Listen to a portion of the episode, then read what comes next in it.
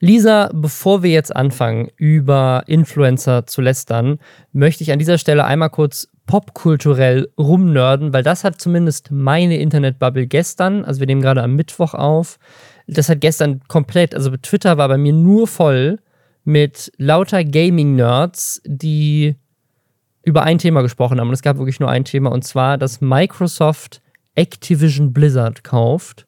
Und ich, ich halte das tatsächlich für so kulturell relevant, dass ich finde, wir müssen auch in diesem Podcast einmal ganz kurz das auch besprechen, damit ihr das auch auf dem Schirm habt, falls ihr nicht wisst, was das bedeutet.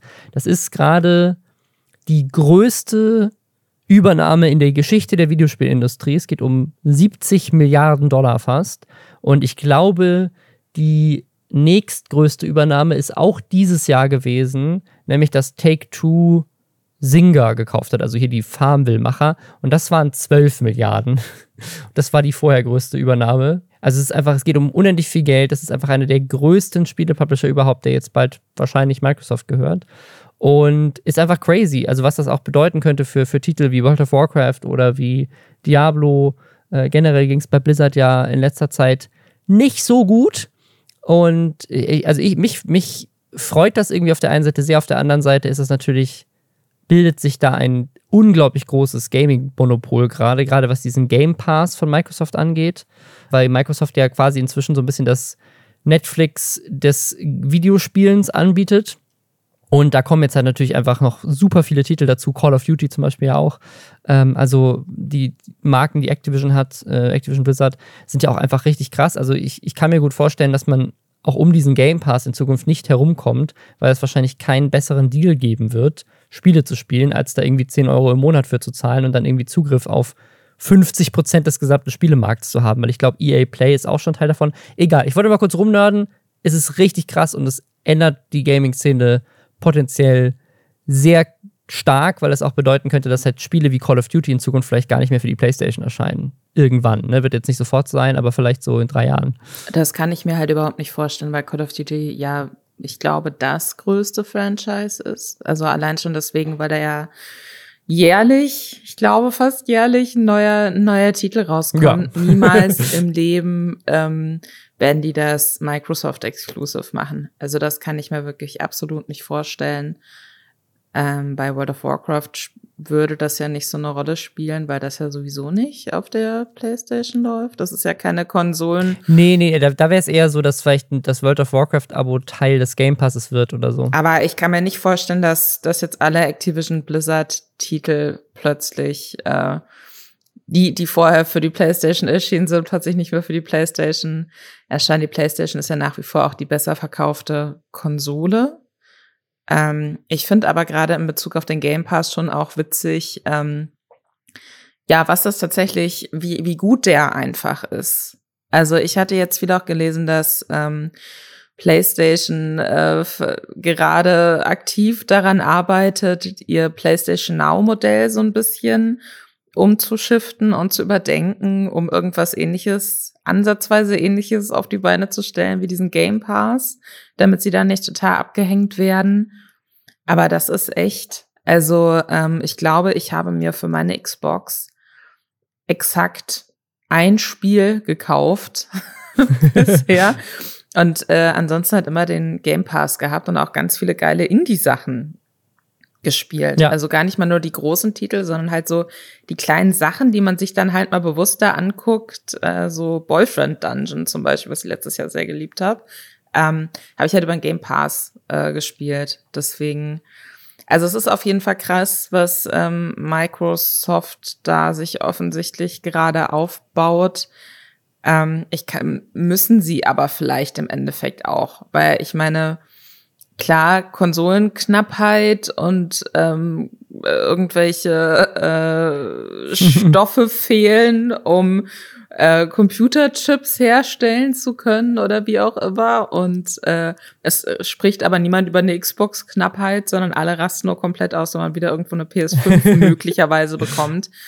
Also ähm, ja, ich meine, ja. diese, da, damit ich, äh, Microsoft dann wiederum auf dem Konsolenmarkt nicht abgehängt wird, müssen die natürlich auch gucken, dass sie sich da was aufbauen. Deswegen ist es dann wahrscheinlich auch ein, das ist ein sehr spektakulärer Schritt. aber auch irgendwie ein folgerichtiger. Ja, und es ist natürlich auch der, den sie im, im, im Business-Bereich ja die ganze Zeit machen. Ne? Alles wird ein Abo-Modell. Und dass Videospieler quasi auch immer mehr zu diesem Abo-Modell hingehen, ist natürlich unglaublich lukrativ, weil du hast halt planbares, immer wiederkehrendes Einkommen von Millionen von Menschen auf der ganzen Welt. Ne? Also ich glaube, sie haben jetzt angekündigt, dass sie 25 Millionen zahlende Abonnentinnen schon haben mit ne, über 10 Euro im Monat teilweise. Das sind halt eine, das sind eine Viertelmillion pro Monat, die einfach so reinkommen. Aber ich frage mich schon auch, wie sich das rentiert, muss ich sagen. Weil es wird ja jetzt auch darüber gesprochen, ob diese 60, 70 Euro, die man für Vollpreistitel bezahlt, ob das nicht eigentlich mittlerweile zu wenig ist, wenn man sich anguckt, wie viel Produktionskosten die großen Spieler irgendwie verschlingen und ob sich das dann unbedingt so rechnet, dass alles. Ja, also wenn du so überlegst, ne, also ich habe ich hab zum Beispiel Age of Empires 4 gekauft. Ne, das hat, glaube ich, auch 50 oder 60 Euro gekostet. Und wenn ich nur ein einziges anderes Spiel aus dem Game Pass hätte spielen können, äh, oder wollen, hätte sich der Game Pass schon mehr gelohnt, weil ich über, übers Jahr 120 Euro dafür zahle, hast du schon zwei Vollpreistitel drin und alles andere on top ist for free quasi. Ja. Ähm, das Einzige ist, wenn du den irgendwann mal kündigst, hast du natürlich auch keinen Zugriff mehr auf die Spiele. Ne? Aber ähm, das das lohnt sich schon immens und ich, also ich glaube auch, dass der Preis nicht auf ewig dann bei irgendwie 10, 12 äh, Euro bleiben wird, sondern der wird dann halt irgendwann hochgehen. Ich meine, Netflix wird ja auch immer wieder teurer. Aber ich denke, dass das Plan aktuelle, der Plan aktuell ist wahrscheinlich einfach unglaublich viele geile Spiele zu haben, ähm, die zum Release immer im Game Pass zu haben. Alle holen sich dann lieber für 10 Euro den Game Pass. No, teilweise kostet es ja sogar nur 1 Euro, wenn du den zum ersten Mal testest. Ne? Die holen einfach Abonnentinnen rein, Abonnentinnen rein, Abonnentinnen rein. Und irgendwann ziehst du dann halt, ne, wenn die Leute so committed sind, weil alle ihre Spiele da sind und sie auch keins mehr besitzen, so wie du. So, wenn du dann weiter das Spiel spielen willst, brauchst du das Abo. Und äh, dann wird halt irgendwann der Preis langsam angezogen und äh, du verdienst halt eine Milliarde im Jahr, weil jeder, also ne, sie haben auch in den Zahlen mit reingeschrieben, Activision Blizzard hat 400 Millionen aktive Userinnen. Wenn die alle sich den Game Pass holen würden, ähm, um die Spiele dann in Zukunft da zu spielen, dann lohnt sich glaube ich, irgendwann schon. Ja, also ich glaube, das wird sich nicht eins zu eins umlegen bei Activision natürlich Blizzard. Nicht, eben wie gedacht, nicht, ja. wie gesagt, natürlich auch, äh, also gefühlt für mich primär aus so einer PC-Spieler-Klientel besteht, wobei Call of Duty natürlich ein Konsolenspiel für viele auch ist, klassischerweise. Ähm, ja, aber ich bin sehr gespannt, was damit passiert. Ich muss sagen, ich, ich spiele tatsächlich, also ich wüsste nicht, wenn ich das letzte Mal bewusst ein Activision Blizzard Spiel gespielt habe. Aber was ich äh, gut finde auf jeden Fall ist, dass der Activision Blizzard CEO wohl nicht äh, dann im ja. Xbox Microsoft Gaming Konglomerat drin bleiben soll, sondern dass der endlich gekickt wird, wahrscheinlich gegen eine astronomische ähm, ja, Summe, dass er da dann aussteigt. Aber ich weiß nicht, ob ihr es mitbekommen habt, aber in den äh, letzten Jahren oder auch gerade noch mal so in den letzten Monaten gab es immer mehr Hinweise darauf oder auch Erzählungen darüber, dass bei Activision Blizzard eben sehr toxische, sehr übergriffige, mhm. insbesondere gegenüber Frauen übergriffige Arbeitsverhältnisse geherrscht haben sollen, die vom äh, Activision Blizzard CEO nicht in angemessener Art und Weise unterbunden wurden. Und äh, wenn der da jetzt natürlich dann von Microsoft irgendwie noch weiter befördert worden wäre, wären, glaube ich, sehr viele Leute sehr wütend gewesen. Aber das äh, passiert nicht und das ist ja schon mal gut. Fast so gut wie die neue Staffel Euphoria. Darüber wollte ich nämlich eigentlich noch sprechen, aber jetzt habe ich das Gefühl, wir haben schon so lange über diese Microsoft-Sache äh, abgenördet, dass ich dann vielleicht einfach kommende Woche mir unseren Einstiegsslot schnappe und über Glitzer-Make-up spreche. Das wird richtig schön. Ja, also ich finde auch, ich muss, muss jetzt mal kurz rumhören, aber jetzt kommen wir auch zum Lästern. Herzlich willkommen zu den Lästerschwestern, dem Podcast, wo wir jeden Samstag für euch zusammenfassen, was in der letzten Woche im Internet so los war, was für Mist die Leute gebaut haben, welche Influencer es mal wieder gab, über die man sich aufregen kann. Dafür gucken wir alles, lesen wir alles und gucken uns die ganzen Livestreams und Serien an und so weiter, damit ihr das nicht machen müsst. Wir schützen euch vor dem Müll und berichten euch dann, damit ihr trotzdem mitreden könnt. Herzlich willkommen zu den Lester-Schwestern. Das sind Lisa Ludwig, Journalistin, und ich, Robin Blase, YouTuber. Und wir haben natürlich eine Menge spannende Themen für euch diese Woche auch wieder mit dabei. Unter anderem macht Montana Black jetzt Hardcore-NFT-Werbung. Darunter auch ein Hitleraffe. Was ist, was ist eigentlich mit den Hitler-Themen in letzter Zeit? Dann gab es bei Tanzverbot Probleme mit seinem Auto. Er wurde in einem Livestream quasi live angehalten von der Polizei. Influencer verlosen Plätze auf ihrer Hochzeit. Drake hat eine sehr seltsame Art und Weise beim Sex mit einem Instagram-Model zu verhüten. Eine Teilnehmerin aus dem Dschungelcamp wurde rausgeschmissen. Es gibt ein Update zu dem YouTuber Marvin. Da ist jetzt klar, wie das Urteil ausgefallen ist. Eine Streamerin fordert Krankheitstage von Twitch. Es gibt einen neuen View-Rekord von dem erfolgreichsten YouTube-Video aller Zeiten. Ratet mal, was das ist. Und es gibt einen riesigen Hype um das Spiel Wordle im Moment. Das und mehr jetzt nach Hashtag Werbung. Und zwar für Sim on Mobile. Wenn wir bei den Lesser-Schwestern uns ein Maskottchen raussuchen müssen, was, was würden wir nehmen? Ich würde sagen, ein Waschbär. Wieso? Weil in Amerika Waschbären immer liebevoll als Trash-Pandas bezeichnet werden, weil die ja so im Müll auch gerne mal rumsuchen. Und das bezeichnet uns ja treffend. Wir suchen für euch im Müll.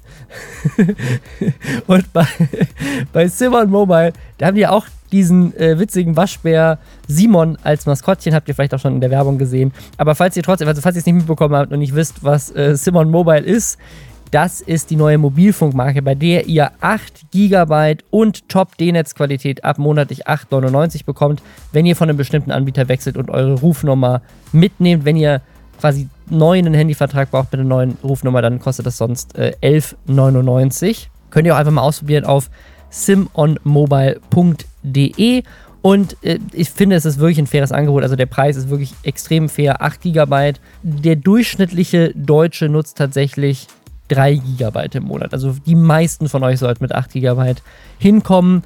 Und ja, es geht auch einfach super easy. Man muss sie einfach bestellen. Das kann man in der App machen. Ähm, also alles kann man eigentlich in der App machen, vom Bestellen bis zum Self-Service. Und das geht einfach so, zack, bestellen und dann kann man los telefonieren und los surfen. Ist wirklich sehr einfach. Ähm, ja, und zusätzlich dazu, dass der Preis eh schon sehr fair ist und man dafür echt viel bekommt, kriegt ihr im Moment, wenn ihr bis zum 10.3. zu Simon Mobile wechselt, einen 10 Euro Startbonus bei Vertragsabschluss, der auf die Rechnung angerechnet wird. Also guckt euch das mal an. Ihr könnt auf simon.link slash Schwestern gehen oder ihr geht einfach in den App Store oder bei Google Play in den Store und guckt einfach nach der Simon Mobile App. Wir haben uns in diesem Podcast, also ich sag mal nicht wir, Lisa hat sich in diesem Podcast ja schon sehr häufig über NFTs aufgeregt. Ähm, ich muss aber auch sagen, inzwischen bin ich an einem Punkt, wo ich sage, NFTs also ich, ich sehe da, ich sehe da keinen Weg nach vorne. Es gab jetzt in letzter Zeit auch diese Kritik mit den Gaming-NFTs. Ubisoft hat da angefangen, in Spielen NFTs anzubieten. Das kam überhaupt nicht gut an. Ich glaube, Stalker, das Videospiel Stalker 2, da haben die angekündigt, dass es NFTs geben soll. Es gab so einen riesigen Backlash aus der Gaming-Community, dass sie es wieder zurückgezogen haben. Und Gaming war ja mal eine der Sachen, wo wir gesagt haben, okay, wenn es mal eine Anwendung für NFTs gibt, dann vielleicht da, so wie beim Diablo-Auktionshaus früher, dass du halt dann einfach die Sachen besitzt und verkaufst oder wie die Skins in Counter-Strike, ähm, die du dann über den Steam Store verkaufen kannst oder so. Aber es gibt's ja alles schon. Also braucht man da wirklich NFTs oder Blockchain für, die äh, unglaublich viel äh, Strom verbraucht. Ne? Aber so NFTs habe ich so das Gefühl, da kippt gerade was. So, da ist die, die Stimmung kippt noch mehr und die kippt sogar in der Szene von Leuten, die vielleicht früher tatsächlich dem Ganzen eher offen gewesen wäre. Und ich muss auch sagen, jetzt wo ich in letzter Zeit das so mitbekomme, wie da so die Preise sich entwickeln und wo, ne, gibt es ja auch inzwischen viele Berichterstattungen drüber, wie viel Geldwäsche da drin steckt und so, muss ich auch sagen, NFTs, ich glaube, da, da wird es nicht besser. Aber das ist natürlich dann genau der Punkt, wo sich Montana Black gedacht hat, da muss ich rein. Jetzt ist der Zeitpunkt, wo ich auch auf den Hype drehen möchte. ich ich finde es erstmal schön, dass du mir endlich recht gibst. das, das macht mich einfach sehr, sehr glücklich und äh, es ist hart, es ist hart, gegen NFTs zu kämpfen in dieser, in dieser Zeit aktuell. Ich habe das Gefühl, äh, ich, ich bekomme aber auch permanent NFT-Sachen zugeschickt von Menschen. Das Thema lässt mich auch nicht los. Und sollte ich irgendwann einen Wikipedia-Eintrag haben, möchte ich das NFTs auf jeden Fall. Mein Kampf gegen NFTs Äh, so ein eigener eigene Absatz. Ja, ja, aber es ist dann auch irgendwie, es, es, es, ich finde, es, es wird auch absurd viel irgendwie. Und als ich ja, dann. es nimmt zu, habe ich gerade das Gefühl, ja. Und dann hat's mich aber auch noch nicht mal mehr überrascht, weil mich alles an diesem Thema so abfuckt und ich alles an diesem Thema so dämlich finde, dass wenn ich dann sehe, oh, Monte trendet in Deutschland bei Twitter, was könnte wohl passiert sein?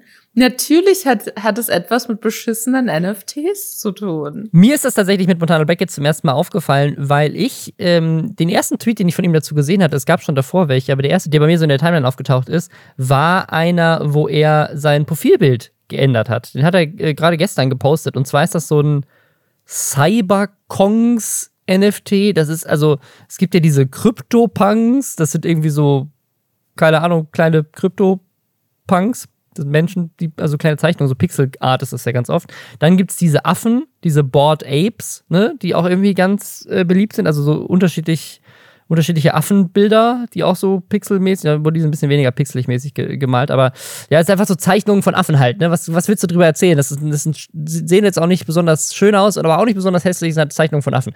Und Mont deswegen muss ich mehr drüber aufregen. Montana Black hat jetzt einen, auch einen Affen, aber es ist kein Bored Ape, also kein Schimpanse, sondern es ist mehr so ein Gorilla und der hat halt Kopfhörer auf und eine blaue Brille und ist so in so 8-Bit-Pixel-Style gemalt. So.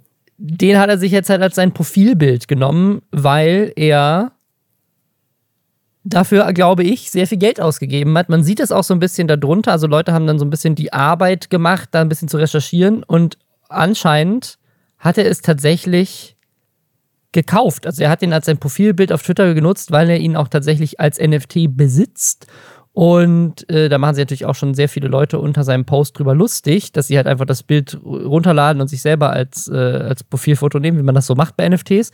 So, aber es haben auch Leute in seinem äh, Twitter-Thread dann seinen OpenSeas-Account gepostet. OpenSea, das ist so eine Plattform, über die man solche NFTs kauft. Und der Name von diesem Account ist Get On My NFTs, was Sinn macht. Er heißt ja Get on My Level auf vielen anderen Plattformen. Und da dieser Account besitzt eben auch diesen Cyberkongs Hashtag 3872 NFT. Und der hat angeblich zuletzt 11 Ether gekostet. Das heißt, zum aktuellen Zeitpunkt des Stand des Ethers über 33.000 Euro. Und dann kann man sich so ein bisschen auch angucken, welche anderen NFTs er besitzt, weil er hat nämlich 16 in seiner Collection und die kosten alle mal so 2,4, Ether 1,8, 1,5 und so weiter. Einer hier 2,5, 2,3, einer.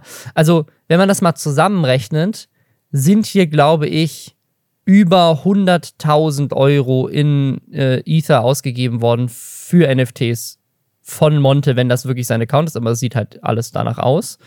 Ähm, und das auch erst jetzt, sagen, erst, erst im Januar beigetreten. Also wirklich in den letzten zwei Wochen hat Monte anscheinend über 100.000 Euro für NFTs ausgegeben und äh, schmückt sich jetzt mit diesem Avatar. Also er scheint da gerade voll in dieses Game eingestiegen zu sein. Und nicht nur das, er hat dann halt gleichzeitig das, was er früher auch äh, auf Instagram immer mal wieder gemacht hat, sicherlich auch in Zukunft immer noch wieder machen wird, nämlich diese Gewinnspiele, wo Leute sich bei ihm einkaufen und er für sehr, sehr viel Geld äh, seine Community dazu bringen will, denen zu folgen. Das macht er jetzt auch mit NFTs. Jetzt am 13. Januar ging zum Beispiel ein Tweet online, den ich jetzt erst hinterher gesehen habe, wo er NFTs in, mit dem angeblichen Wert von 16.000 Dollar verlost. Ähm, und dafür muss man halt ihm folgen und diesem Account, der diese NFTs halt herstellt. Das gleiche hat er mehrfach auch getweetet. Ich glaube, es gab noch einen anderen Giveaway. Äh, so, und es gab jetzt aber noch einen anderen Giveaway, und um den geht es jetzt hier eigentlich. Der wurde wieder gelöscht. Warum wurde der wieder gelöscht, Lisa? Und da steige ich direkt ein. Also ähm, der wurde wieder gelöscht, weil es dabei auf einem der NFTs, die in so einem Bild dargestellt wurden, also vielleicht noch mal kurz, äh, damit ihr euch das visualisieren könnt. Ihr kennt die hässlichen Board Apes, ne? Aber es gibt jetzt noch andere hässliche Affen auch als NFTs, weil, weiß ich nicht, das, das finde ich auch witzig an NFTs, dass nichts jemals gut aussehen kann. Weißt du, dass die Leute denken, wenn wir schon eine komplett äh, scammy ähm, Prämisse haben für so für so einen Krypto-Quatsch, Dann äh, auch bitte noch in so mega hässlich, damit es wirklich niemand guten Gewissens kaufen kann. Egal. Also, er macht äh, Werbung für den Kongdo Club, was ähm, so ein NFT-Projekt irgendwie ist mit nicht diesen Board Apes, also nicht diesen schimpansenmäßigen Affen, sondern so Gorillas, ähm, die dann verschiedene Outfits haben und jeweils unterschiedliche Dinge fressen und ziemlich furchtbar aussehen. Und äh, in diesem Tweet, den er dazu abgesetzt hat, wo es eben auch um Gewinnspiel geht, dass man bestimmten Discord beitreten muss, dass man bestimmten Accounts folgen muss und so weiter und so fort. Und dann kann man halt ähm, äh, welche von diesen NFTs gewinnen. Da hat er auch ein Bild mit reingepackt. Oder zumindest in diesem Tweet ist ein Bild, ob er das jetzt selbst getweetet hat oder ein Angestellter, who knows. Und äh, auf diesem Bild sieht man so vier verschiedene Affen und aber auch noch richtig so ein bisschen hässliche Affen. Also richtig, richtig hässliche hässlich. Affen. Und äh, im Hintergrund sieht man aber noch mehr Affen. Und einer dieser Affen trägt eine Hakenkreuzbinde. Und äh, gehen wir jetzt einfach mal davon aus, dass das Montana Black oder seinem Team nicht aufgefallen ist. Aber Twitter-Nutzerinnen und Nutzern ist das aufgefallen. Und äh, die haben dann natürlich in Frage gestellt, wie zur Hölle Montana Black ähm, NFTs mit Hakenkreuzbinde posten kann. Und ähm, wie gesagt, man sieht eigentlich nur so bisschen dieses Hakenkreuz ähm, auf, auf dieser klassischen ne, rot-weiß-schwarzen Nazi-Binde. Man sieht noch irgendwie so einen Arm in so einem braunen Anzug. Und wenn ihr denkt, hey, das klingt ja wirklich wie Hitler, dann äh, freue ich mich, euch euch mitteilen zu können, dass wenn man auf die Seite des Kongdo Club geht, äh, dass man dann noch ein genaueres Bild davon sehen kann. Ähm, die haben nämlich zum einen so eine Roadmap irgendwie auch nochmal mit so einem Übersichtsbild von verschiedenen äh, NFT-Affen, wo Unsere äh, quasi Roadmap der Hitler-Affe Hitler, mit drauf Äh, ist. Schimpansen. Äh, Und äh, es gibt einen Trailer, der so ein bisschen angelehnt ist an dieses Marvel Studios Intro mit Verweis auch aufs Multiverse. Und auch hier taucht der Hitleraffe auf. da, das ist das, was, äh, kann ich das kurz sagen?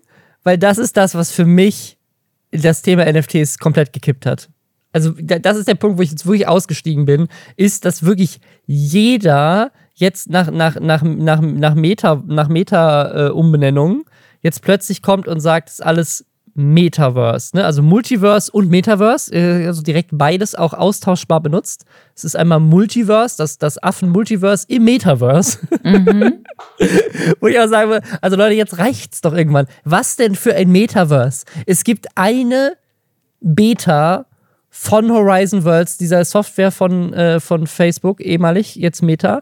Habt ihr euch die mal angeguckt, wie scheiße die eigentlich ist? Jedes Videospiel, was es auf der Welt gibt, macht es jetzt schon besser. Microsoft hat in der Ankündigung, warum sie Activision kaufen, unter anderem auch irgendwo das Wort Metaverse gedroppt, weil sie dann zusammen besser das Metaverse bauen können. Und irgendwelche Leute verkaufen Hitleraffen und sagen, das machen wir fürs Metaverse. Ja, was denn für ein Metaverse? Was, also auf welcher Plattform basiert das? Ich habe jetzt plötzlich auf der Ethereum Blockchain einen Hitler-Schimpansen, den ich dann bei Facebook in Horizon Worlds in einer, da bra- brauche ich dann eine Oculus Quest 2 für. Dann kann ich da mich als mein Hitler-Affe verkleiden und dann schmeißt Mark Zuckerberg, obwohl macht er nicht, weil äh, das ist ja bei Facebook alles cool.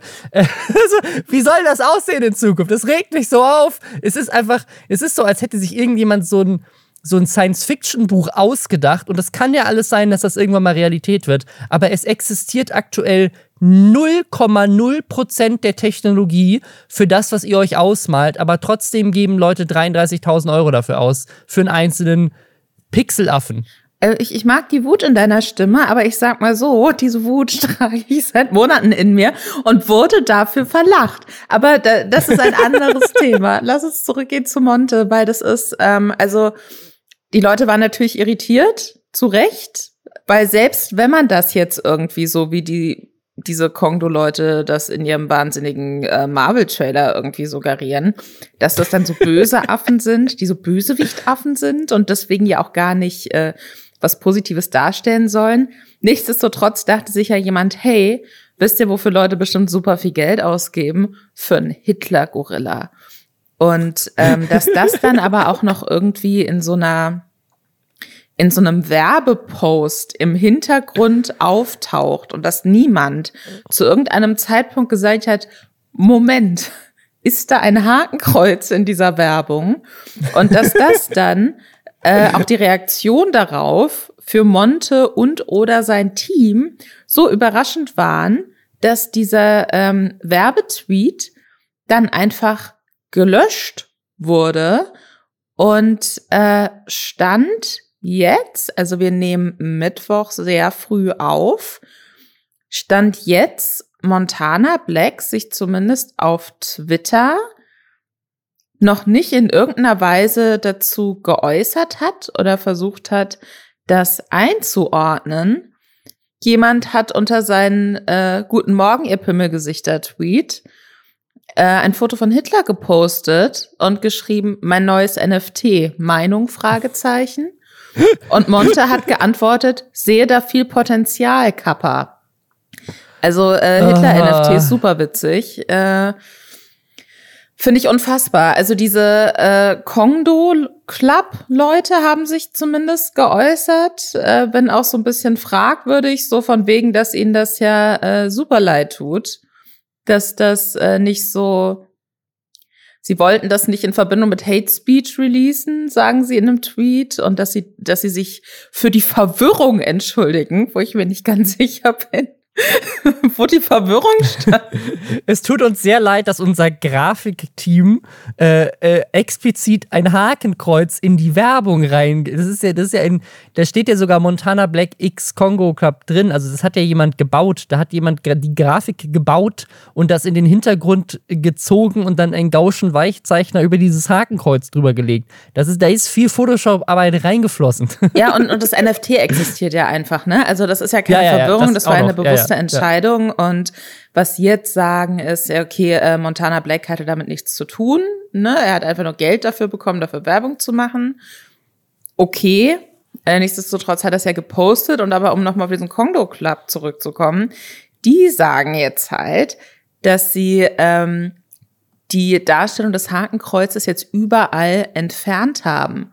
Und ähm, also ich bin gerade Mittwoch früh auf dieser Website und ja, ja, da sehe da, ich das Hakenkreuz sowohl im Trailer, also auch den kompletten Hitleraffen, sowohl im Trailer als auch bei dieser Roadmap. Und das ist das beides so das erste mit, was man sieht, wenn man auf der Startseite runterscrollt. Also ähm, extrem fragwürdig. Ach hier, und wenn man auf NFT Landing geht, auf der Seite gibt es genau zwei Bilder die, ähm, die angezeigt werden ganz oben. Und das ist einmal so eine Art Black Panther. Version des Gorillas und daneben Affenhitler. Und es tut mir leid. oh aber ey, ich, oh ich finde schon, es ist nicht so, als hätten sie sich zu irgendeinem Zeitpunkt gedacht, oh, schwierige Sache.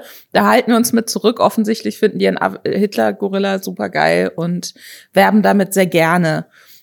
Ähm, ja, Finde ich ex extrem ja. schwierig. Finde auch den Umgang von Monte damit so ein bisschen ähm, schwierig. Und wer das auch schwierig fand, war äh, Tanzverbot, der sowieso Beef mit Monte hat.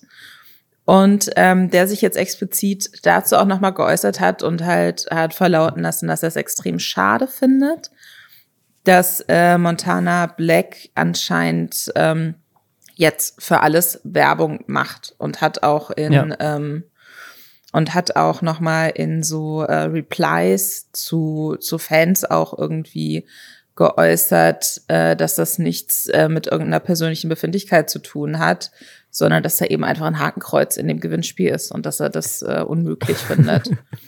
Ja, was, was auch noch dazu kommt, also er sagt, er sagt, ähm, ich finde, äh, es kotzt mich an, dass Monte keine Werte mehr vertritt und für ein paar Euro so tut, als wenn er stolz drauf wäre, ein Affenbild zu besitzen.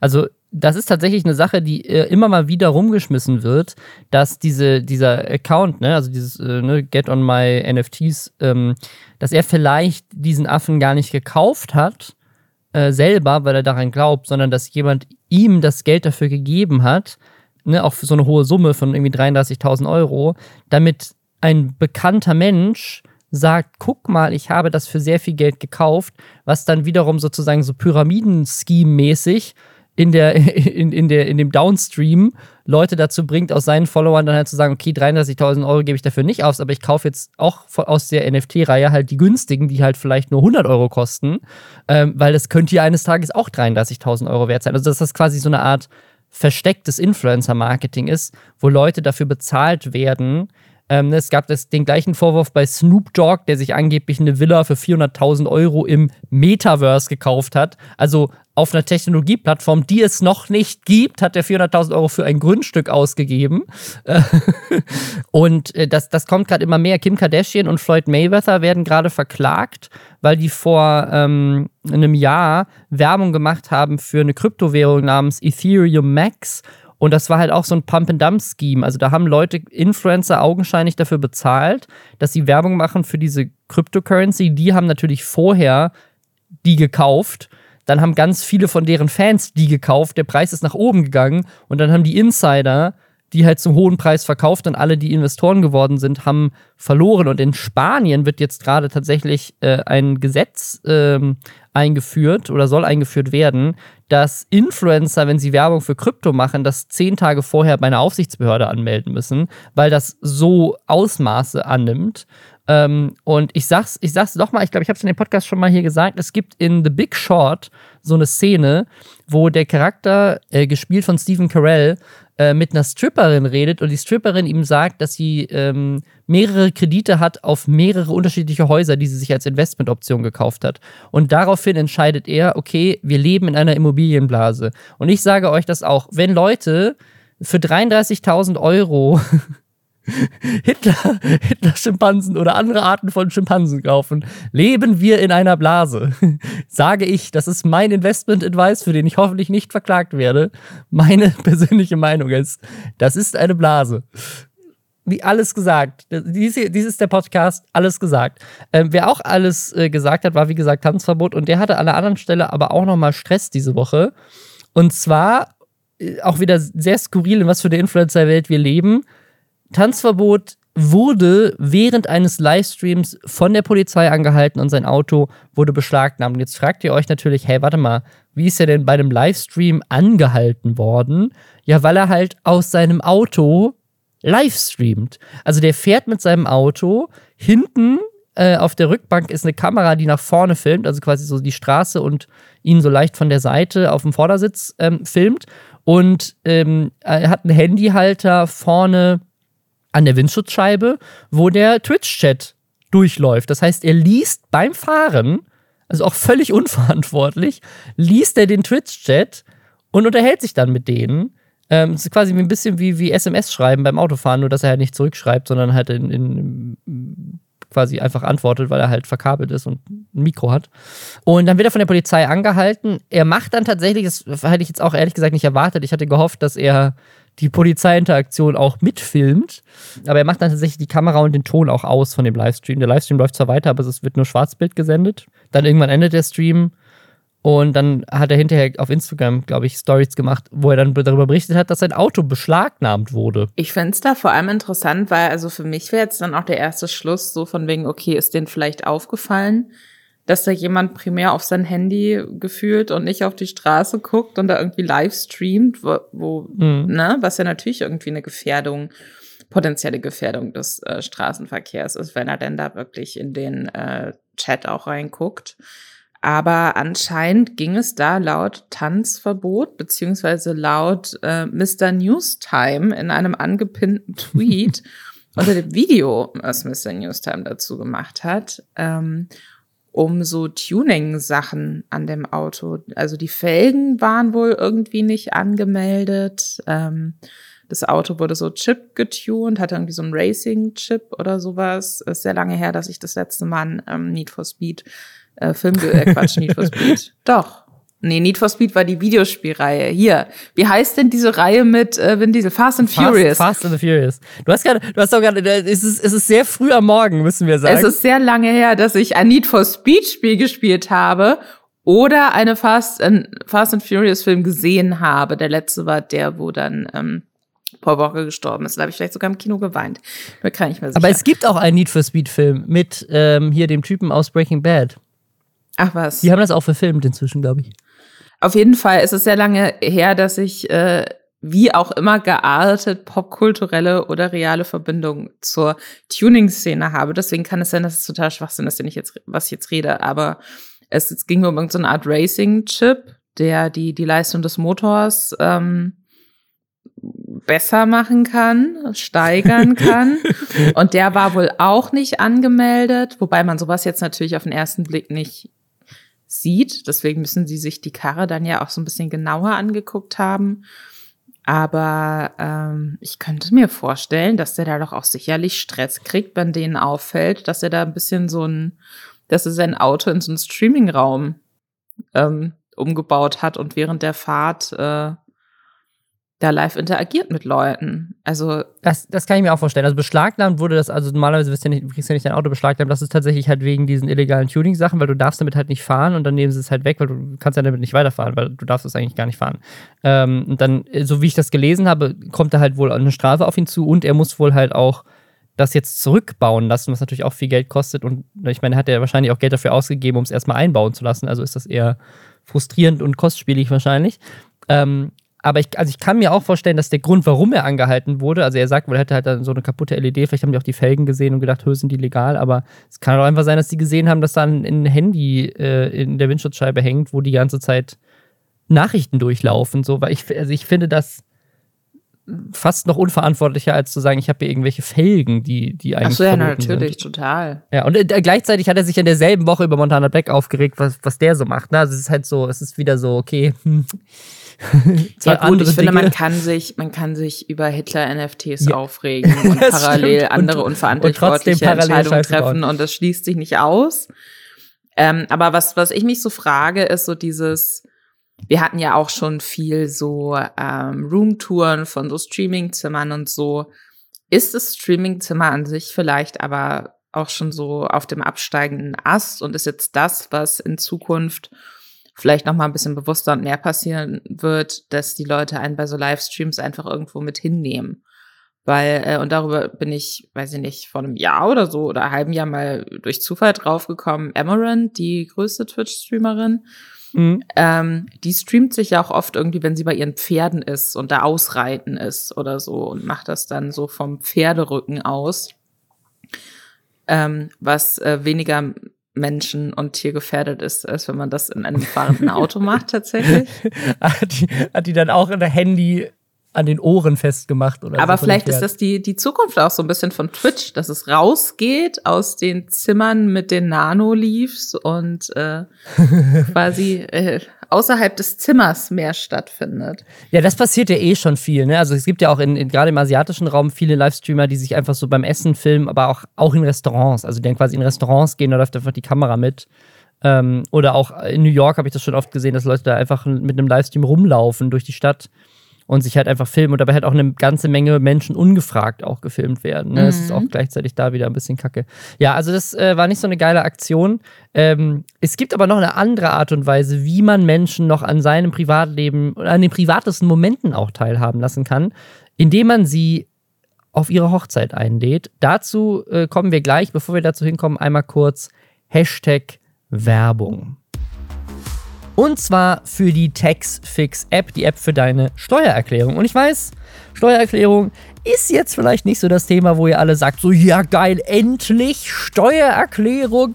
Aber ich sage euch, es lohnt sich. Circa 9 von 10 NutzerInnen bekommen eine Steuerrückerstattung und die ist im Schnitt um die 1000 Euro. Also es ist wirklich verschwendetes Geld, wenn man das nicht macht.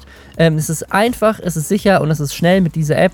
Denn alles, was man braucht, ist die Lohnsteuerbescheinigung. Die kann man einfach abfotografieren mit der App oder hochladen, wenn man es am Desktop macht. Geht auch online. Ähm, da muss man einfach so ein paar Fragen beantworten in so einem Interviewmodus braucht man keine Vorkenntnisse. Diese ganzen Beamtendeutsch-Sachen sind da nicht Teil von. Also die stellen die Fragen wirklich so, wie sie für euch Sinn machen.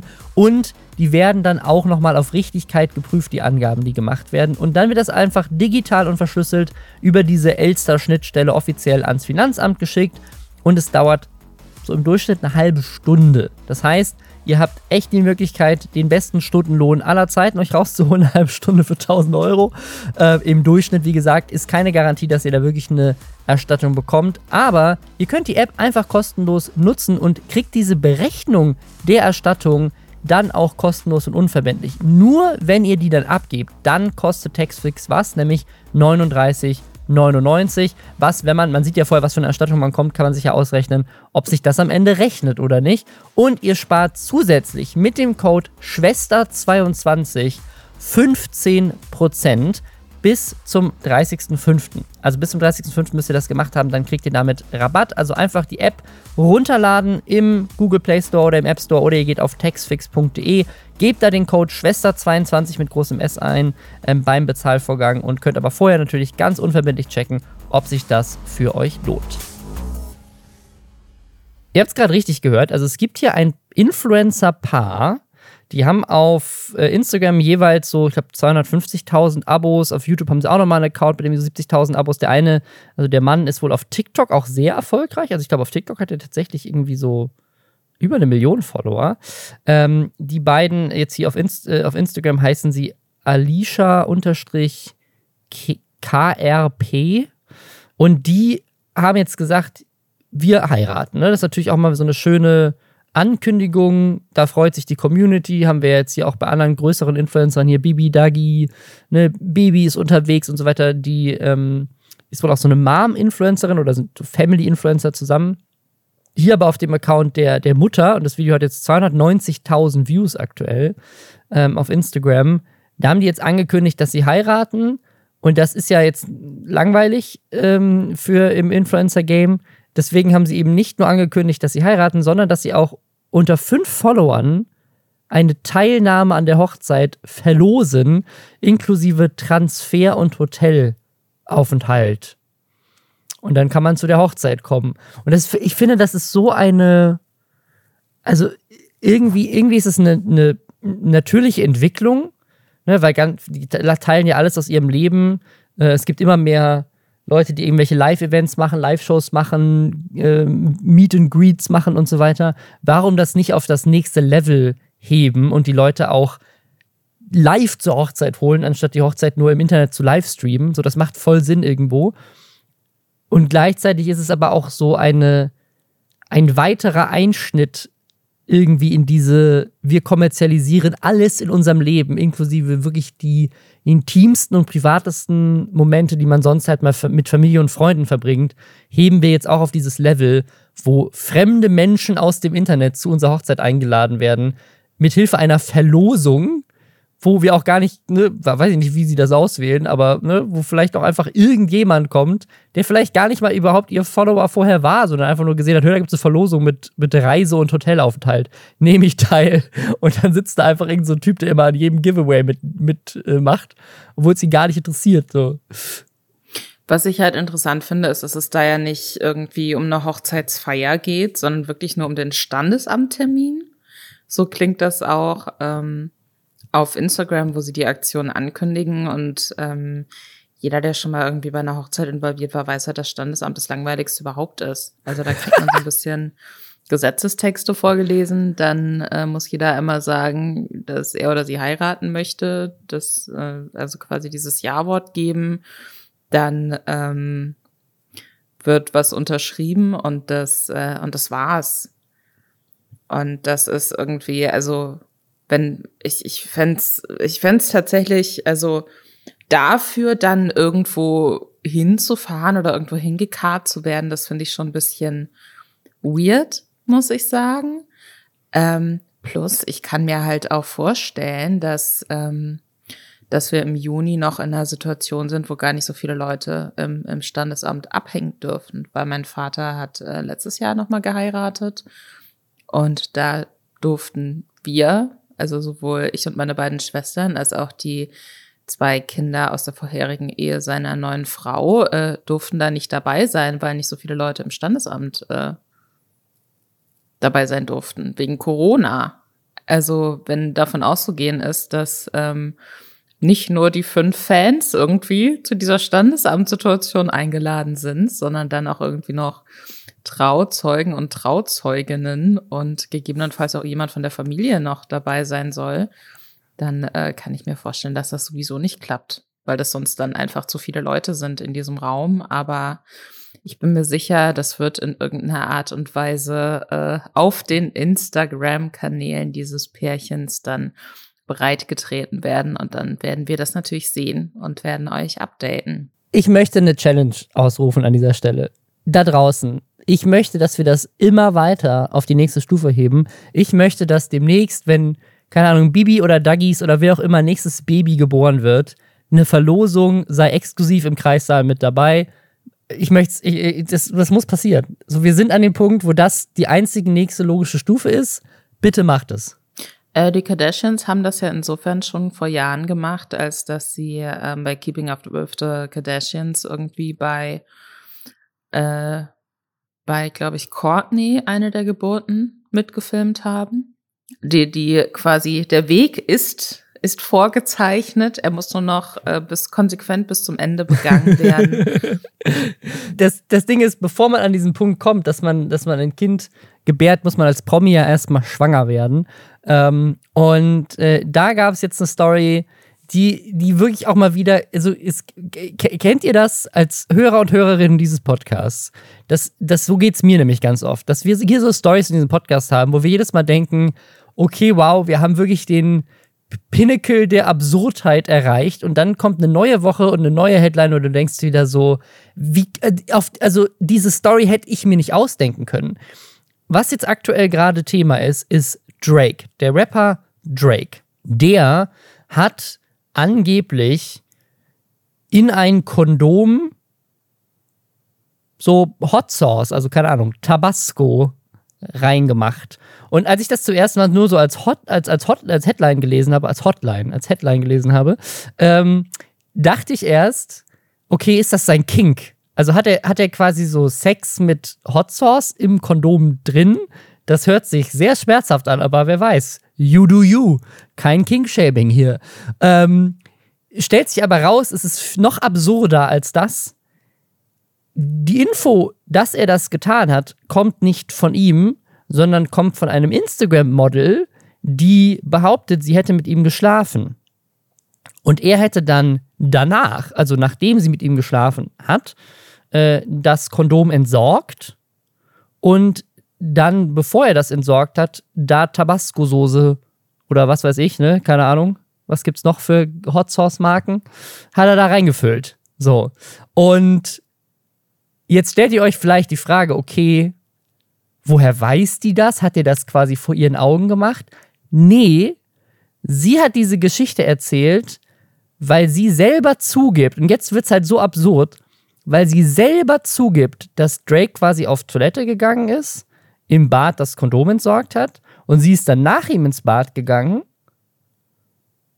und hat dann das Kondom umgestülpt und versucht in sich einzuführen, weil sie von ihm schwanger werden wollte, ohne dass er das äh, wusste und wollte, damit sie das sweete, sweete Money von ihm abziehen kann.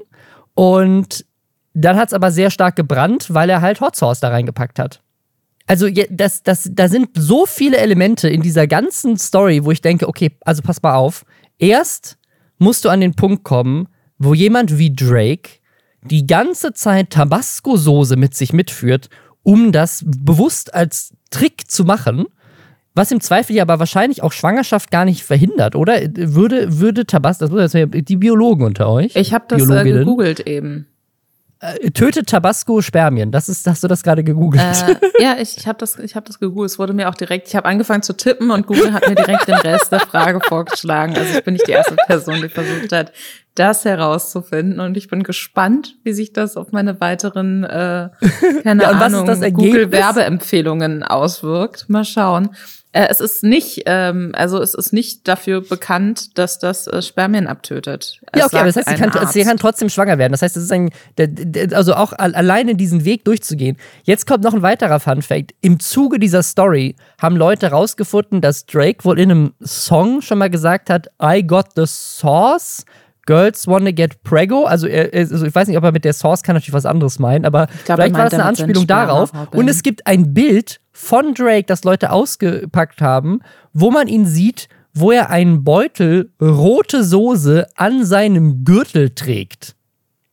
Und das Bild ist anscheinend auch schon älter. Also eventuell äh, ist das wirklich ein Ding von ihm, dass er halt sozusagen, er hat immer so, er hat quasi so, wie so Patronen am Gürtel, hat er kleine Tabasco-Flaschen mit dabei immer, falls er spontan äh, keine Ahnung, einen Fan, einen Groupie trifft und mit der in den, in den Tourbus abhaut, hat er immer eine Packung Hot Sauce dabei. Also da muss er erstmal auf die Idee kommen. So, dann ist der nächste Punkt, dann hat tatsächlich eine Frau angeblich versucht, ist, ist das sexuelle Nötigung? Keine Ahnung, was ist das denn, wenn du, wenn du quasi bewusst dich versuchst, selber zu schwängern mit den Spermien eines anderen Mannes? Keine Ahnung, was das für eine weirde Straftat wäre, aber da, also das zu machen und dann aber nicht nur das zu machen, sondern es dann hinterher auch zuzugeben, dass du das gemacht hast. Und jetzt kommt noch der, das i-Tüpfelchen, was diese Headlines gerade sind. Sie droht jetzt gerade, Drake dafür zu verklagen, dass er das gemacht hat. Ähm, ich, ich, also ich, ich, ich, muss sagen, ich, ich bin mir nicht sicher, mit wem ich hier mitfühlen soll. ich bin mir nicht sicher, weil ich, ich finde alle Beteiligten an dieser Geschichte furchtbar. Also ich muss auch dazu sagen, wenn es jetzt Drake zum Beispiel explizit darum ginge, zu sagen, er möchte nicht, weil ihm das vielleicht schon, ne, er ist ja irgendwie gegen seinen Willen auch schon Vater geworden. Vielleicht hat er öfter schon Frauen dabei erwischt, wie sie versucht haben, ihn seines Spermas zu berauben who knows. Aber die Sache ist, wenn du wirklich sicher gehen möchtest, dass, ähm, dass du keine Rückstände deines Spermas zurücklässt in einem Kondom, dann wäre für mich, glaube ich, die naheliegendere Sache zu sagen, gut, dann ähm, stelle ich mich halt irgendwie an ein äh, Waschbecken, äh, entknote das Kondom, fülle da Wasser rein und spüle das halt so ein bisschen aus und schmeißt dann das ausgespülte Kondom weg, keine Ahnung. Also das wäre für mich naheliegender, als zu sagen, ich führe immer Tabasco-Soße mit mir. ich kann übrigens nie wieder Tabasco-Soße essen jetzt. Also für mich klingt es halt auch so ein bisschen, als hätte er da schon Erfahrung mitgemacht und wollte dann potenziellen Spermaräuberinnen eins auswischen. ähm, ne? Weil das ja offensichtlich ja, eine ja. sehr schlechte Idee ist, sich Tabasco-Soße einzuführen. Äh, ich muss aber dazu sagen, dass ich hier auch äh, Drake überhaupt nicht verteidigen möchte, weil ich diesen Dude einfach super creepy finde mit äh, mehreren bestätigten Geschichten, wo er irgendwie ähm, auf Minderje zu Minderjährigen Ja, ja, ja, sehr das- weirden das war er, Kontakt ne? Hatte, irgendwie deswegen alles, ich finde alles an dieser Geschichte körperlich Ja, unangenehm. nee, ich glaube, bei ihm war es so diese Story, dass er irgendwie hier äh, angeblich ähm, eine sehr weirde Beziehung, also nicht Beziehung, aber so einen sehr weirden Kontakt gehabt haben soll zu der hier aus Stranger Things, der ähm, Millie Bobby Brown. Ja, nicht nur tatsächlich. Also Ja. sie ist so, glaube ich, so eines der prominentesten Beispiele äh, dazu. Aber das ist alles super. Alles creepy. weirde Leute auf jeden Fall. Holy shit. Also es ist auch wieder so, das ist wie diese Story, die wir mal hatten mit dem, mit dem Priester, der mit der Erotikautorin durchgebrannt ist. Äh, das sind so Dinge, wo du denkst, so, das kannst du doch nicht schreiben. So wie passiert das? Egal. Weißt du, was wahrscheinlich auch bald Thema sein wird? Sperma, wahrscheinlich dann aber nicht von einem Menschen, sondern eher so Känguru-Sperma mit Tabasco-Soße essen im Dschungelcamp. Das ist wahrscheinlich auch bald eine Challenge da. 100 Prozent. Aber nicht. ich finde gut, dass du gerade so gestöhnt hast. Oh. Es nee, doch- aber pass, nein, also vielleicht noch mal kurz zur Erinnerung, wir nehmen wirklich sehr, sehr früh auf. Und ich habe morgens immer so ein bisschen flauen Magen. und jetzt ist mir gerade wirklich sehr übel geworden. Aber es ist, es könnte eine cool. echte, es könnte eine echte Dschungelcamp Challenge sein. Die einzige Person, die daran jetzt leider nicht teilhaben kann, ist Christine Okpara. Spricht man sie so aus? Christine Okpara? Ich habe vorher noch nie von dieser Okpara? Person gehört, vor dieser Ich auch Geschichte, nicht. deswegen kann ich es dir echt nicht sagen. ein großer Promi, äh, die ist, glaube ich, bekannt durch so diverse andere Reality-Shows, ähm, wo sie auch schon mal mit dabei war, glaube ich, 25.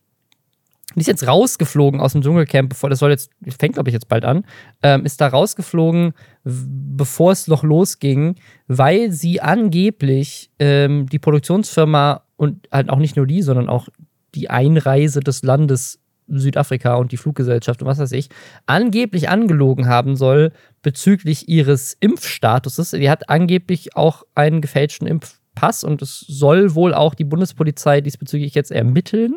Jetzt gibt es eine neue Kandidatin, die wird jetzt ersetzt von Jasmin Herren. Das ist die Frau von Willi Herren, dem äh, verstorbenen Schlagersänger, der zuletzt auch in vielen äh, Reality-TV-Formaten unterwegs war und äh, die beiden waren auch zusammen im Sommerhaus der Stars. Übrigens gleichzeitig mit den Wendlers damals. Aha, wieder was gelernt. Auf jeden Fall äh, eine ziemlich dumme Aktion und Aaron Troschke hat jetzt auch großes Beef mit ihr, weil er ähm, sie auf Instagram irgendwie auch äh, dafür krass kritisiert hat, dass jetzt keine Produktionsfirma mit ihr arbeiten wollen würde wahrscheinlich und dass es halt einfach, dass sie blöd wäre zu glauben, dass das niemand mitbekommt, dass sie da irgendwie, äh, ne, also ich meine ja auch die Gesundheit anderer Menschen im Zweifel gefährdet, weil sie halt ähm, da unge ungeimpft ist. Wir haben übrigens, eine, wir haben, ich weiß nicht, ob du es gesehen hast, wir haben eine, eine Podcast-Rezension bekommen, wo jemand sich drüber aufgeregt hat, dass wir so negativ über Ungeimpfte reden. An dieser Stelle, der, diese Person hat uns zwei Sterne deswegen gegeben für den Podcast. Gebt uns gerne fünf Sterne auf Spotify und Apple. Ähm, und äh, wir werden weiterhin darüber lästern, wenn Leute ihren Impfstatus fälschen. ähm, die Sache ist, es gibt da von, also RTL hat sich da so ein bisschen äh, bedeckt gehalten, so in öffentlichen Statements dazu. Da ging es wirklich halt, haben immer von Unstimmigkeiten gesprochen. Ähm, laut einem, äh, laut der DPA ähm, ermittelt jetzt aber eben die Bundespolizei auch gegen sie. Also es, es geht wohl angeblich tatsächlich darum, dass sie einen gefälschten Impfnachweis vorgelegt haben soll. Und es sei wohl schon äh, aufgefallen, dass sie eben von Frankfurt aus nach Südafrika geflogen ist. Also Dschungelcamp äh, findet dieses Jahr in Südafrika statt und startet übrigens äh, diesen Freitag. Also in dem Moment, wo ihr diesen Podcast am Wochenende hört, läuft das Dschungelcamp schon. Und darauf bezieht sich dann eben auch äh, Aaron Troschke so in seinen Posts und sie wiederum äh, ja droht ihm da so ein bisschen mit rechtlichen Konsequenzen von wegen, er würde da einfach irgendwas behaupten. Ich für mich gibt es so ein paar Unstimmigkeiten an der Geschichte. Also allein schon die Tatsache, dass sie jetzt halt irgendwie auf Instagram Bilder aus Südafrika postet, wo ich mir denke, wenn am Flughafen schon irgendwie klar war, dass da was nicht stimmt mit ihrem äh, Impfnachweis. Warum haben die die dann überhaupt nach Südafrika gelassen? Aber das wäre dann tatsächlich auch für mich so einer der ersten prominenteren Fälle, auch wenn man ihren Promi-Status natürlich so ein bisschen in Frage stellen kann, wie bei vielen. Äh, ich bin ein Star, holt mich hier raus, Teilnehmenden. Aber ich hätte jetzt ansonsten so von der Person des öffentlichen Lebens, glaube ich, noch nicht so mitbekommen, dass da wirklich Leute mit gefälschten Impfnachweisen unterwegs ja. sind. Ja, ja. Und das heißt ja wirklich, da muss sich jemand in der Telegram-Gruppe die Mühe gemacht haben, irgendwie einen gefälschten Ausweis zu kaufen, wenn das denn stimmt. Ne? Also das ist ja wirklich, ja, ja, absolut. Äh, also auch Urkundenfälschung da. Ja, aber ich bin mal gespannt, was, was mit ihr da noch passiert. Ob wir, ich meine, wir kannten sie vorher nicht, vielleicht werden wir sie auch nie wiedersehen, deswegen jetzt, aber äh, das ist halt einfach nicht cool. Also ich meine, so, ne, es ist ja eine Sache zu sagen, ich lasse mich nicht impfen, finde ich auch blöd, aber kann man halt machen, das ist ja eine persönliche Entscheidung. Ähm, aber dann sozusagen aktiv zu lügen, ähm, wenn anderen Leuten das halt wichtig ist für ihre eigene persönliche Gesundheit, ist halt so egoistisch und dann auch noch ein Land anzulügen und Dokumentenfälschung zu begehen, äh, das ist schon, äh, also wenn das denn stimmt, nicht so geil. Aber apropos Dokumentenfälschung und Aaron Troschke, wir haben noch so ein kleines Update zu dem YouTuber Marvin. Haben ja neulich ja erzählt, er hat so eine große Aktion gestartet, unter anderem mit, äh, mit ähm, Plakaten in ganz Berlin, die auch teilweise äh, wir sogar gesehen haben, weil die hier überall hingen. Und er hat auch ein Video zu gemacht, dass er halt so indirekt aufgerufen hat, dass Leute zu seiner Gerichtsverhandlung kommen sollten, weil er verklagt wurde oder äh, ne, angezeigt wurde, ähm, weil er einen Doktortitel fälschlicherweise hat eintragen lassen in seinen Personalausweis äh, um zu, ne, seiner Aussage, das war halt ein Video, was er gemacht hat, ähm, um zu testen, ob wie einfach das ist und ob die Dokumente prüfen oder nicht. Und haben sie halt nicht. Ne? Dann hat er so ein großes Ding drum gemacht und dann hat er jetzt ein Video veröffentlicht, wo man aber irgendwie sieht, dass anscheinend keiner da war. Also in diesem Video sieht man irgendwie keinen einzigen dieser Fans, der angeblich, also er hat ja wirklich mit der Plakatkampagne da groß Tamtam drumherum gemacht aber es scheint nicht wirklich was gebracht zu haben oder weiß ich nicht, vielleicht haben sie es einfach nicht gezeigt oder die Leute wurden weggeschickt, ich weiß es nicht, aber es war irgendwie so ein bisschen, dafür, dass sie es so krass aufgebauscht haben mit einer Plakatkampagne, war es dann irgendwie sehr underwhelming. Und der ist tatsächlich auch verurteilt worden, ähm, jetzt halt zu einer Geldstrafe. Der ist jetzt ein sehr unspektakuläres Update, aber wir haben, wollten euch jetzt da nicht ähm, im Dunkeln lassen. Äh, ja, war nicht okay, dass er das gemacht hat, sagt das Gericht. Und jetzt kann er halt überlegen, ob er in Berufung geht oder nicht. Also es gibt auch ein ähm, Video zu dieser Sache, was er selbst veröffentlicht hat am ähm, 14., also stand jetzt vor fünf Tagen, was bei 840.000 Views aktuell ist und was wohl so ein bisschen an so eine Spiegel TV äh, Gerichtsreportage angelehnt sein soll. Also ich glaube, das äh, lässt jetzt Marvins YouTuber-Karriere nicht zerbrechen, aber nee. äh, ist vielleicht auch nochmal ein Zeichen dafür, dass das jetzt als Aktion auch nicht so ja erfolgreich war. Und was er ja macht, und äh, das wird sicherlich nicht der einzige Grund dafür gewesen sein, für diese Doktortitelsache. Ich kann mir nicht vorstellen, dass der äh, geplant hat, damit vor Gericht zu oder vor Gericht zu landen. Mhm.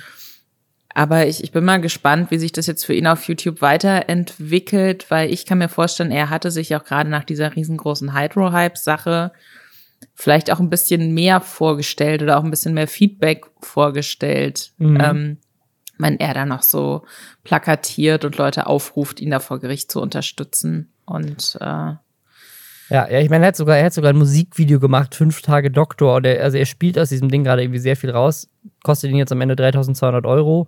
Ja, also ich, nee, ich, ich, ich verstehe sein Problem. Es ist halt auch schwierig, irgendwie so aus all diesen Sachen Content zu machen. Und das ist für ihn natürlich auch persönlich eine spannende Sache. Und wir hatten ja, das letzte Mal drüber gesprochen haben, auch angesprochen, so, hey, vielleicht ist das ja irgendwie wegweisend für andere YouTuber, dass die dann das Gefühl haben, ja, okay, wenn ich das für ein Video mache, darf ich auch Gesetze brechen. Und da hat halt das Gericht wohl ganz klar gesagt, so, ja, nee. er hat ja noch gar nicht mal das unbedingt in Bezug auf andere YouTuber gesehen, sondern er hat sich da ja so ein bisschen auf die äh, Presse hat das sogar für, für Journalistinnen ja. und Journalisten quasi opfern wollen, um, um, ja, ja. da irgendwie ein Exempel zu statuieren oder so. Aber das ist ja eine Diskussion, die gibt es im Medienbereich sowieso schon seit längerem. Ähm, wird zum Teil unterschiedlich ausgelegt. Selbst wenn er da jetzt gewonnen hätte, hätte ich mir nicht vorstellen können, dass er damit irgendwie, weiß ich nicht, so zum Strahlenstern ja. wird, dem dann sämtliche journalistischen Medien nachfolgen oder so. Ähm, aber wenn man sieht, was er da alles irgendwie an Content sicherlich auch noch weiterhin rauspressen wird, dann tun ihm wahrscheinlich diese paar tausend Euro gar nicht mal so weh. Ich meine, er ist ja auch kein wirklicher Doktor, sonst könnte er Leuten helfen, die krank sind. Oh Gott, das ist auch einfach, oh Gott, die Überleitung ist so scheiße. ähm, eine Twitch-Streamerin äh, aus den USA ist krank und fordert äh, von Twitch äh, Krankheitstage, also quasi so, ne, halt, ne, wie, wie in Amerika ist das ja generell nochmal ein bisschen anders in Deutschland kriegst du ja, wirst du ja weiter bezahlt, wenn du krank bist. Ähm, in den USA ist es ein bisschen skurril und seltsam. Aber ja, auf jeden Fall äh, hört sich das so ein bisschen komisch an, jetzt kommt das aus dem Nichts, aber sie hat tatsächlich Corona und die Story ist, äh, ist noch seltsamer. Also sie wurde gebannt, es geht um die Streamerin The Dan Dangler. Die hat so eine Viertelmillion Follower auf, ähm, auf Twitch und die wurde gebannt. Und sie wurde gebannt wegen der Sache, wegen der in letzter Zeit mehrere Leute gebannt wurden. Also einmal hatten wir hier äh, Pokimane, dann gab es diese Story mit Disguised Toast, auch ein sehr großer Streamer, der gefälscht hat, dass er gebannt wurde.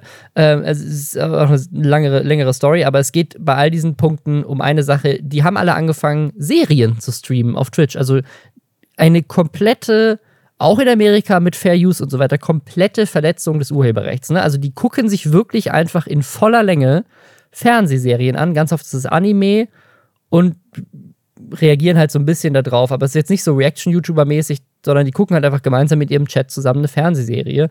Äh, ein Feature, was Amazon auch mal so offiziell eingeführt hat, glaube ich, was du, wenn du Prime-Kunde bist, kannst du gemeinsam mit der Community das gucken. Das ist dann legal, aber in dem Fall geht es halt wirklich darum, die streamen einfach Serien, an denen sie keine Rechte haben.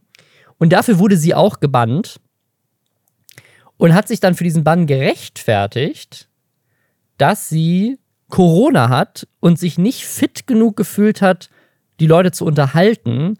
Und weil Twitch aber nichts macht, dass du, ne, sie ist ja jetzt mit einer Viertelmillion zwar nicht klein, aber auch nicht groß genug, dass sie jetzt Multimillionärin ist. Sie hat halt keine Chance, eine Pause zu machen. Und sie sagt, Twitch ermöglicht das einem halt auch nicht, wenn du halt jetzt, wenn sie jetzt während Corona zwei Wochen weg ist, dann verliert sie vielleicht Abos, sie verdient auf jeden Fall kein Geld in den zwei Wochen. Und sie hat außerdem noch andere Kosten, die sie irgendwie gerade bezahlen muss. Und deswegen hat sie halt gesagt, okay, ich kann nicht groß jetzt irgendwie entertainen, dann gucke ich halt einfach, dann spiele ich halt einfach eine Serie ab auf meinem Stream. Und äh, hat quasi so indirekt gefordert, dass Twitch irgendwie halt, wenn sie, wenn Leute krank sind, das irgendwie abfedern sollen, sodass man ihnen halt irgendwie trotzdem weiter Geld zahlt oder was weiß ich. Ich finde, das ist so ein Fall für, also für mich, für die äh, YouTuber-Union. Kannst du da nicht nochmal deinen guten Freund und ehemaligen Chef anrufen? Wo, wo sind die denn Jan jetzt zum Beispiel? Da würde ich mir doch denken, das ist doch eins von diesen, ja. einer von diesen High-Profile-Cases irgendwie, wo die so heroisch reinspringen können und sagen können, hier stehen wir euch zur Seite, hier fordern wir eure arbeitnehmenden Rechte ein, auch wenn ihr offensichtlich Freiberufler seid. Also ich, ich finde, ich find, das ist ein generelles Problem, aber das ist ja nicht die Verantwortung von Twitch meiner Meinung nach, sondern von sowas wie der KSK oder so. Ne? Also in Deutschland gibt es ja auch diese Künstlersozialkasse, wo ich aber gehört habe, ich habe das selber äh, nie versucht, ähm, aber ich habe von anderen YouTubern gehört, die da rein wollten, dass sie die nicht reingelassen haben, weil die nicht Künstler genug sind.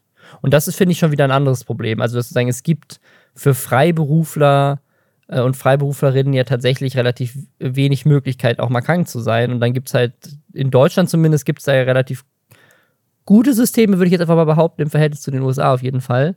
Aber wenn dann solche Leute wie Twitch-Streamer oder YouTuber für sowas dann nicht anerkannt werden, ist das natürlich nicht geil. Also da könnte man schon mal drüber sprechen, finde ich. Aber äh, in den USA gibt es ja generell kein Gesundheitssystem. Also was willst du machen?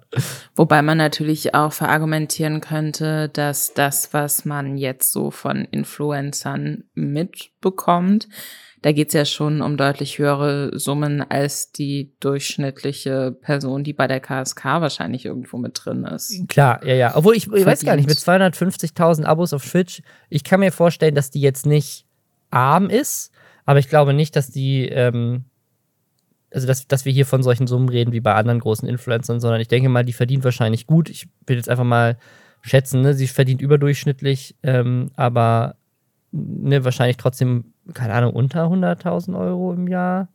Kommt ein bisschen darauf an, wo sie in den USA lebt. Wenn sie in, in, keine Ahnung, in Kalifornien oder New York lebt oder sowas, da sind 100.000 Euro ja quasi schon unterdurchschnittliches Gehalt, weil die Lebenskosten da so hoch sind. Ne? Aber ähm, ich, ich finde auf jeden Fall, also ich, ich erwarte da eine Stellungnahme der YouTuber Union. Also das, ja, das ist ganz Union. klar. Also da, da sehe ich, da sehe ich sie ja. jetzt im Zugzwang. Ja, ich meine, das Problem, dass du, dass, dass Streamer darunter leiden, gerade mit diesem Abo-System, was monatlich gekündigt wird, ähm, wenn man mal eine Pause macht, das ist tatsächlich ein Problem, wo ich glaube, mehr getan werden sollte. Aber ich weiß nicht, ob Krankheitsweiterzahlungen einer Plattform für Leute, die da frei angestellt arbeiten, die richtige Lösung ist. Keine Ahnung. Aber ist mal ein weiterer Punkt in dieser Debatte, die halt jetzt in der Twitch-Szene in den USA gerade auch laut diskutiert wird, äh, mehr in dem Sinne, dass sich alle über sie lustig machen. Aber das Problem als solches ist ja tatsächlich ein äh, real existierendes. Es ist halt nur die Frage, so, ja. Ich glaube, viele Leute haben nicht viel Mitleid dafür, was ich auch verstehen kann. Es ist halt, glaube ich, generell ein Problem am Freiberufler sein, ne? Absolut, ja, ja. Das, das ist ja nicht nur ja. eine, eine Sache, die irgendwie auf Influencerinnen-Ebene ähm, problematisch ist, sondern das ist generell ein Ding. Und das ist dann generell auch was, wo man natürlich auch bei vielen Leuten sieht, und ich sehe das viel bei äh, freiberuflichen AutorInnen so in meinem erweiterten Umfeld, dass es natürlich erstmal geil ist, sich Aufträge aussuchen zu können und so legen zu können, wie es für einen vielleicht gerade auch passt. Dass man da aber ganz, ganz schnell an einen Punkt kommt, wo man dann eben auch immer gegenrechnet, okay, die mache ich, nehme ich mir jetzt wirklich ein Wochenende oder arbeite ich durch, weil ich hätte hier noch was, womit ich Geld verdienen kann. Und wenn man da nicht äh, auch diszipliniert irgendwie so ein bisschen guckt, wo schafft man sich Freiräume, die man ja gerade im kreativen Bereich auch extrem braucht, ähm, um überhaupt weiterhin kreativ denken und arbeiten zu können, dann kann man sich da extrem schnell mit kaputt machen. Ich glaube, dass das äh, auch für Streamerinnen und Streamern Problem sein kann, wo man eben immer weiß, und da gibt es eine sehr gute ähm, oder sehr interessante, aufschlussreiche YouTube-Dokumentation, gerade zu Emerald von Vice World News, die ich kürzlich geguckt habe, wo Emerald halt auch sagt, so, sie arbeitet jeden Tag und sie ist komplett durch. aber sie weiß halt auch, das ist jetzt gerade ihre Hochzeit und sie verdient gerade so viel Geld wie noch nie. Und wenn sie sich dann mal irgendwie zwei Wochen ähm, eine Auszeit nimmt, dann verdient sie halt Millionen weniger. Ich glaube, das ist generell ein Problem für, ja. für Freiberufler, dann in unterschiedlicher Extremität. Und das ist was, wo, äh, wo man ja, sich sicherlich generell mal überlegen müsste, wie geht man denn damit um und gibt es da nicht auch irgendwas, wie man dann so Krankheitsfälle auch kompensiert kriegt und kann der Staat da helfen oder sind die Leute da sich selbst überlassen? Weißt du, wem auch nicht mehr zu helfen ist? Das war nicht meine letzte Aussage, aber ich respektiere die Überleitung. Eltern, Eltern auf der ganzen Welt, weil nämlich jetzt äh, ein Rekord geknackt wurde. Das allererste YouTube-Video aller Zeiten, was 10 Milliarden Views hat. Und ich habe gerade mal nachgeguckt, das erste Video, was eine Milliarde Views hatte, das war natürlich Gangnam Style. Das war am 21. Dezember 2012, also ähm, jetzt vor ne, neun Jahren eigentlich, also knapp neun Jahren. Vor knapp neun Jahren hat das erste Video eine Milliarde Views erreicht und jetzt, neun Jahre später, das erste Video 10 Milliarden. Und ihr wisst vielleicht, welches Video es ist. Es ist natürlich Baby Shark. Baby Shark ist das erste Video, was 10 Milliarden Views hat. Äh, einfach krass, um nochmal zu zeigen, was für eine Macht Kinder-Content auch immer noch auf YouTube hat. Ähm, weil jedes Kind das, wie, das einfach in, ne, auf Repeat hört, durchgängig.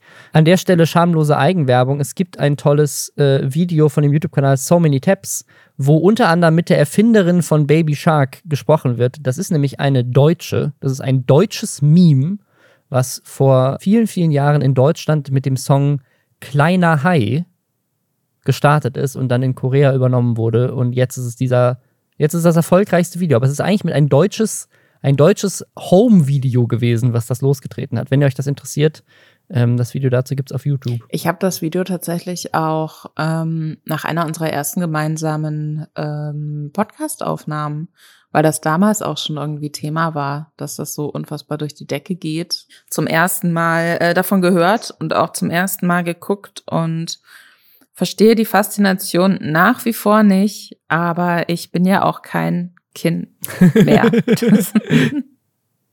Ja, also, also meine Tochter, meine Tochter, also ich, tatsächlich habe ich ihr das noch nie auf YouTube gezeigt, aber ähm, es ist tatsächlich Baby Shark ist einer der Songs bei Just Dance 2021 oder irgendwie sowas.